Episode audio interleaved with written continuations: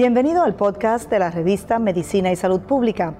Escuche los avances más relevantes para la medicina en Puerto Rico y el mundo. Si desea ver este podcast en vídeo, puede hacerlo en nuestro canal de YouTube Revista MSP. Gracias por estar con nosotros nuevamente en esta eh, reciente emisión de la redacción de la revista de MSP para llevarles a ustedes importantes temas en materia de salud, de ciencia y por supuesto nosotros estamos pendientes siempre de cualquier avance científico, de cualquier información médica que pueda interesarle a usted, a cualquiera de sus allegados. Recuerde que estamos en todas las redes sociales, que puede consultar cualquiera de los temas que tenemos en la revista de Medicina y Salud Pública. Y hoy para hablar de un tema muy importante, me acompaña justamente un especialista en glaucoma, a quien le doy la bienvenida justamente a esta, a esta en vivo eh, que estamos haciendo para todos ustedes para hablar acerca de este importante tema como es el glaucoma. El glaucoma es una enfermedad pues justamente el doctor Enrique Rivera, quien es el que nos acompaña hoy, él es oftalmólogo, especialista en pues todos los temas de la visión y por supuesto nos acompaña hoy para hablar de este tema del glaucoma. Doctor, bienvenido. Hablemos justamente de qué es el glaucoma y cuáles son los primeros síntomas que tiene esta enfermedad. Pues mira, eh, gracias por la invitación. Este, el glaucoma es una enfermedad que afecta, se estima sobre 70 millones de personas a nivel mundial. Eh, es una condición que es silente, en la mayor parte de, de los pacientes no da síntomas. Y lo que ocurre es que se va afectando el nervio del ojo, que es esa conexión que tiene el ojo con el cerebro, eh, por medio de un desgaste. Eh, la presión del ojo casi siempre aumentada causa desgaste en ese nervio del ojo y eventualmente atrofia.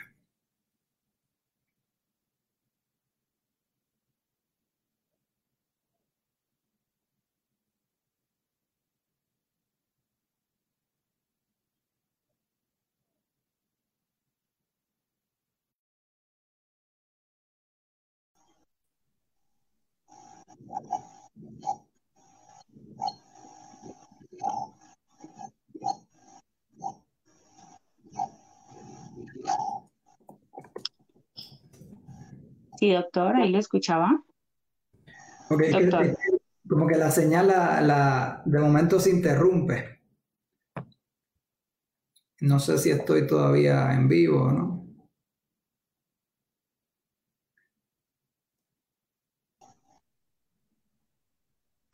Tenemos algún problema de conexión, pero bueno, ahí estamos nuevamente con el doctor Enrique. Doctor, continúe, por favor. Ahora sí. Bueno, lo, que, la, premisa que dije es que el, glaucoma es una enfermedad que, es silente, que no da síntomas y muchos pacientes pues, pueden padecerla y, no saber que la tienen. Eh, lo que ocurre es que el nervio del ojo, que es esa conexión que tenemos entre el ojo y el cerebro, por un proceso de desgaste se va poco a poco atrofiando y en casos bien severos pues puede llevar a la pérdida visual por completo. Ok, ¿qué síntomas presenta una persona que tiene glaucoma? ¿Cómo identifica una persona que viene a un especialista que no se trata simplemente de un problema ocular, resequedad, sino que es algo más que debe tener supervisión médica? Pues mira, eso es uno de los peligros del glaucoma, que el glaucoma en realidad no da síntomas. O sea que hay muchísimos pacientes, se estima que más de la mitad de los pacientes que padecen de glaucoma no saben que tienen la condición. Este, solamente hay un tipo de glaucoma, el glaucoma llamado el, glaucoma agudo de ángulo cerrado, en el cual la presión sube eh, de manera súbita y puede causar dolor en el ojo, visión borrosa, pero la mayoría de los pacientes que padecen de glaucoma no van a tener síntomas. Así que ahí está la importancia de uno tener un, cuidado visual rutinario para que entonces se pueda identificar la condición a tiempo. Doctor, ¿el, glaucoma es hereditario o tiene, eh, digamos, un proceso de evolución de la enfermedad? ¿La persona puede adquirirlo? ¿Qué se sabe hasta el momento de, ese, de, de la enfermedad como tal? Pues mira, el glaucoma sí tiene un componente hereditario. Eh, no todos los glaucomas son hereditarios, pero sí hay, algunos de ellos que tienen un componente hereditario. Eh, lo más importante de los glaucomas es saber, número uno, si hubo otras personas en la familia que tenían glaucoma y cuán cercanos son esos familiares. Uno va a estar a mayor riesgo si los familiares que tienen glaucoma pues son los padres o hermanos. Ahora, si quizás son primos segundos o, tíos, pues quizás no es tanto el riesgo, pero familiares de primera línea sí aumenta el riesgo. Y lo otro es cuán severa haya sido la condición en esos pacientes. O sea, que si uno tiene un padre, una madre, un hermano, una hermana que haya tenido glaucoma a nivel de que hayan tenido que requerir cirugía o que hayan perdido la visión debido al glaucoma, pues el riesgo de la persona va a ser mucho mayor. Perfecto. Doctor, ¿qué tratamientos existen eh, en la actualidad para el glaucoma?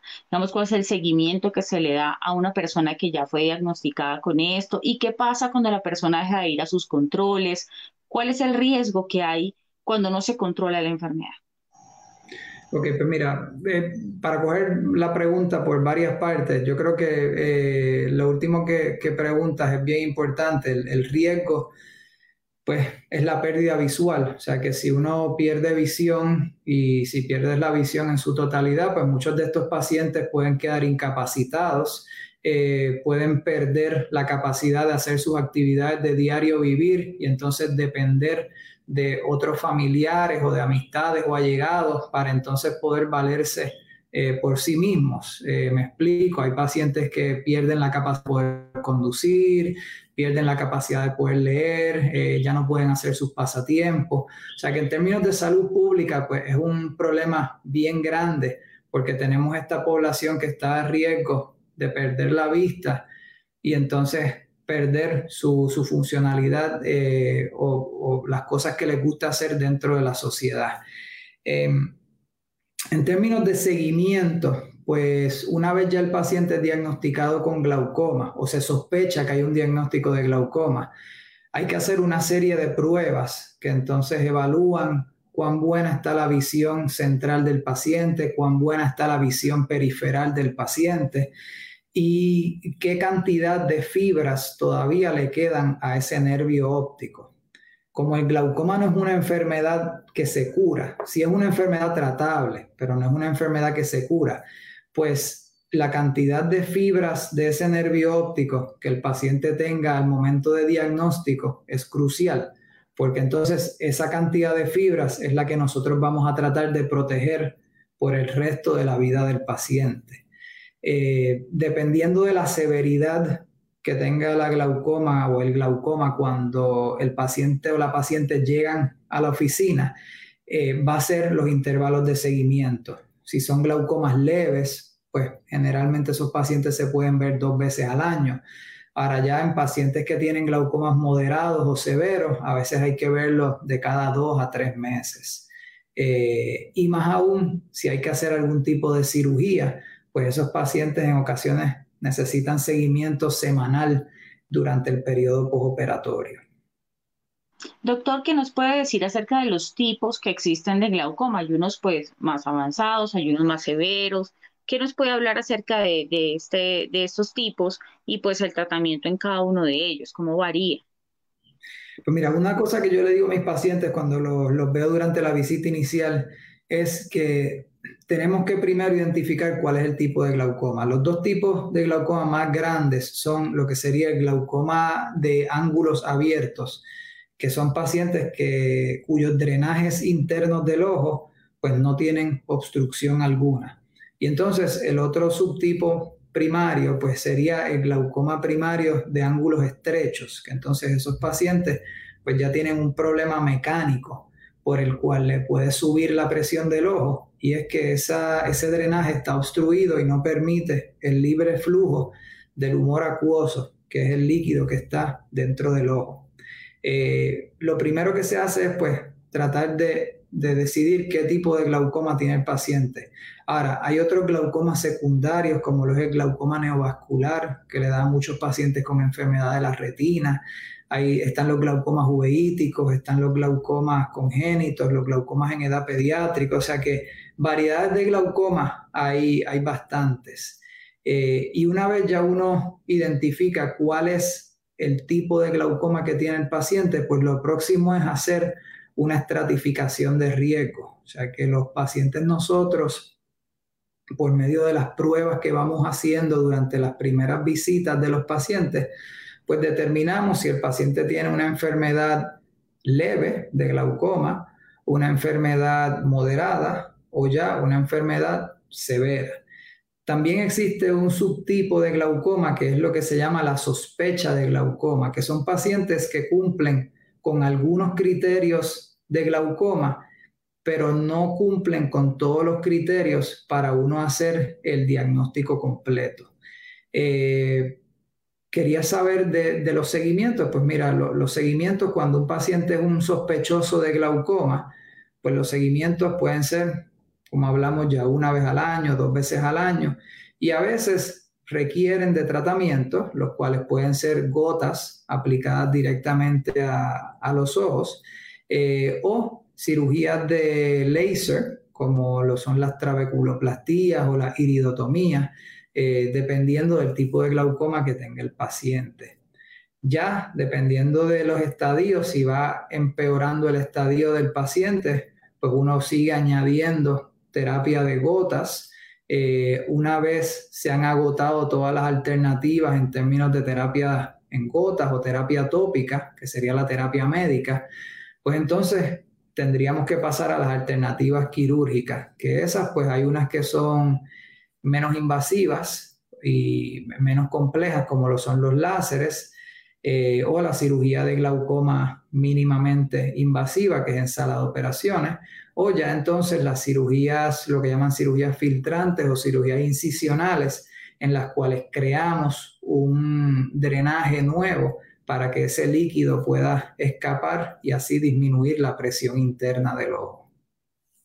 Ok, he escuchado a algunos pacientes decir que como el glaucoma tiene relación con la presión del ojo, pues hay algunas cirugías que no se pueden realizar en estos pacientes, eh, por ejemplo, de corrección de la visión o otro tipo de intervenciones porque la persona tiene glaucoma. Eh, ¿Es, es, es cierto esto, doctor? Correcto. El glaucoma tiene, tiene varios eh, factores de riesgo y uno de los factores de riesgo más importantes y en realidad el único que es tratable es la presión del ojo. Así que por eso nosotros le hacemos hincapié a los pacientes de la presión del ojo y tratar de controlar la presión del ojo porque es lo único que en realidad podemos tratar para disminuir la progresión del glaucoma.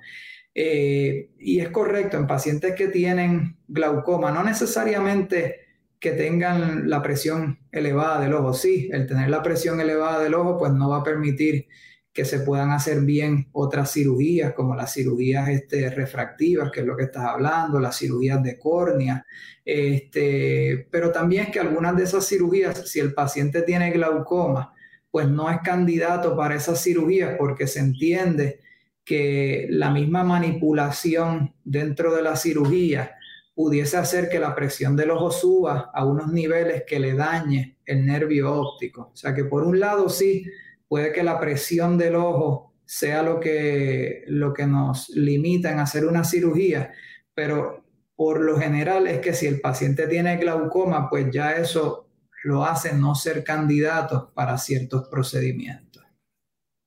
Perfecto. Gracias por la aclaración, doctor. También con el incremento de todo el trabajo en casa, el home office, pues hay algunos países de, Latinoamérica justamente en el que los, eh, las personas no estaban listas para, para trabajar en casa, no tienen la iluminación correcta, están forzando sus ojos completamente al estar casi pues más de 12 horas, 15 horas frente a la pantalla de un computador. ¿Ha habido algún incremento significativo de enfermedades oculares durante, durante la pandemia? Definitivamente, este, no, no necesariamente relacionado al glaucoma. Mucho del problema que ha habido con el glaucoma pues es el pobre seguimiento que tienen los pacientes. Ya debido a la pandemia, pues hay muchas personas que están evitando salir de sus hogares, particularmente las, las personas que están en la tercera edad, que son quienes están a más riesgo de padecer glaucoma.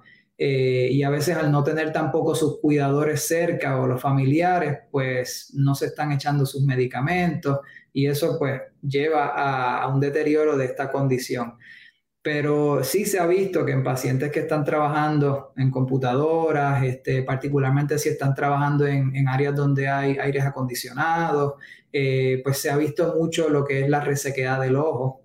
Eh, eso está afectando mucho pacientes. El uso de las mascarillas también eh, se ha visto que ha afectado un poco lo que es la salud de los párpados, porque al salir pues ese aire caliente, húmedo de la boca, y dirigirse directamente hacia los párpados, pues hay unas glándulas que están en el margen de los párpados llamadas las glándulas de mebomio, eh, que cuando se tapan, pues ocurren lo que se llaman los orzuelos o los calacios, dependiendo de, cómo los llamen, y se ha visto también un incremento en ellos, o sea que lo más que se ha visto a nivel de, de trabajar en la casa, en la computadora, pues son problemas de la superficie ocular y obviamente, pues también fatiga ocular, pacientes que empiezan a desarrollar problemas de, enfocar o de, ver adecuadamente en las computadoras este, por el tiempo extendido que están pasando frente a ellas.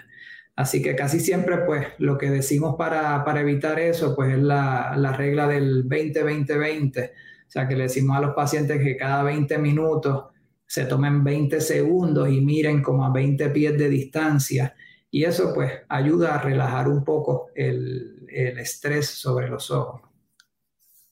Muy bien. ¿Qué otras recomendaciones, doctor, digamos a las personas que estén trabajando en este momento en casa, además del ejercicio que acaba de dar, muy importante, ¿qué, otro, qué otras cosas pueden hacer? Digamos, prestarle más atención a la iluminación, eh, la distancia que tienen de la pantalla. ¿Qué otras eh, recomendaciones podría dar? Mira, yo muchas veces les digo a los pacientes que si están teniendo muchos síntomas eh, de cansancio, que sienten los ojos resecos, pues que usen lágrimas artificiales. Las lágrimas artificiales eh, generalmente están disponibles en, toda farmacia o, droguerías y se pueden conseguir. Eh, los pacientes las pueden usar entre dos a tres veces al día y ayudan a lubricar un poco más, particularmente si el paciente está pasando mucho tiempo frente a la computadora, que ya de por sí el cuerpo instintivamente, cuando uno está leyendo, trabajando en un computador, pues tiende a reducir la cantidad de parpadeos que uno hace por minuto.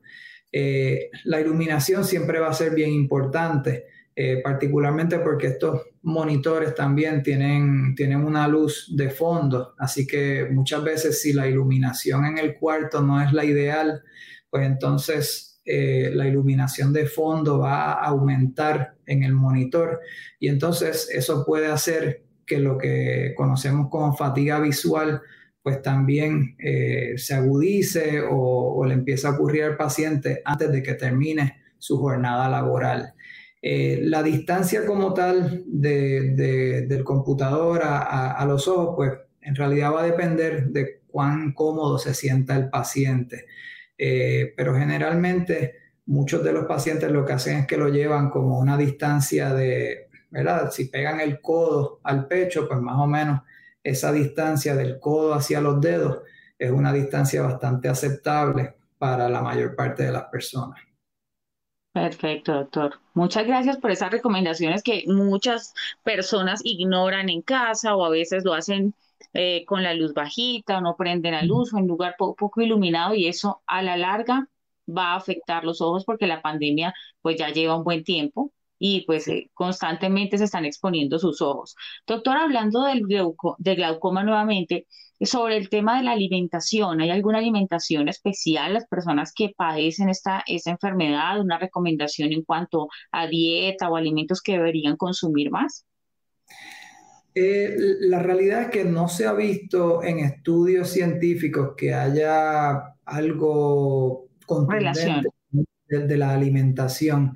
Eh, yo siempre le digo a los pacientes que pues uno tiene que ver el ojo como parte del cuerpo. Así que cualquier cosa que aumente la oxigenación del cuerpo, o sea, entiéndase pues, ejercicios aeróbicos, caminar, correr, natación, bicicleta, pues va a aumentar la, la, capacidad de sangre llegar al ojo y siendo que el nervio óptico pues también puede sufrir cuando hay problemas de la circulación en el cuerpo, pues siempre es bueno uno tener un buen suplido sanguíneo llegando al nervio del ojo. Eh, en términos de alimentación, pues hay otras condiciones oculares que sí se han asociado con mejoría si los pacientes usan antioxidantes.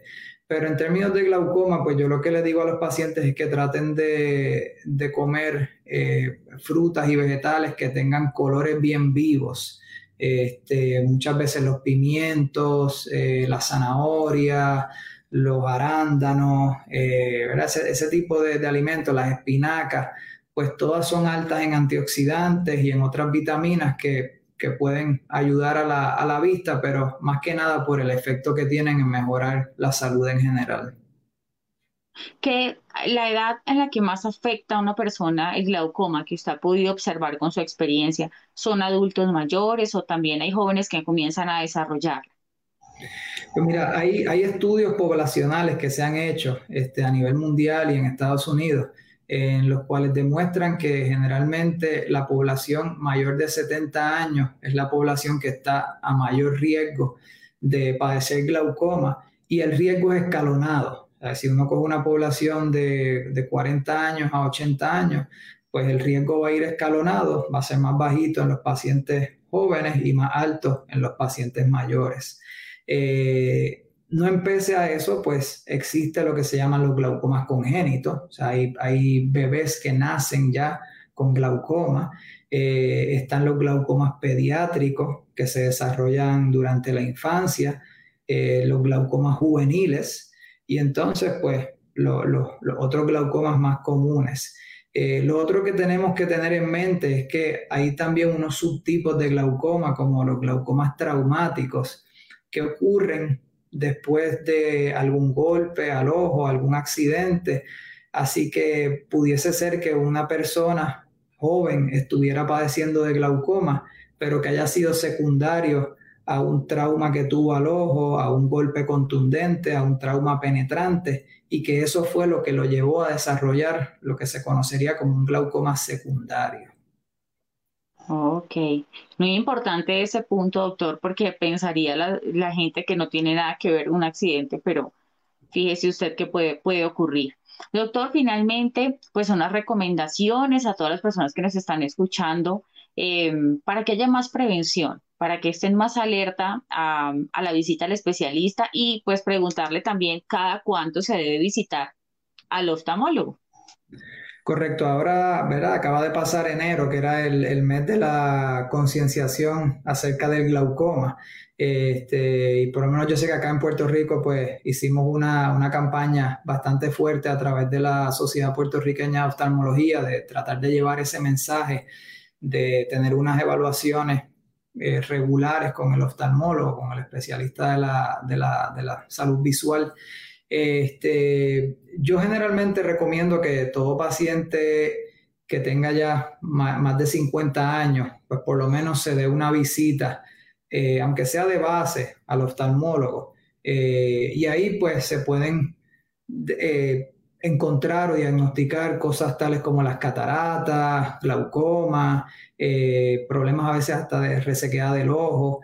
O sea que esa sería quizás una edad adecuada para, empezar a ir al, oftalmólogo. Eh, obviamente, si el paciente está teniendo algún síntoma o algo que le preocupe del ojo, pues claro, deben ir antes.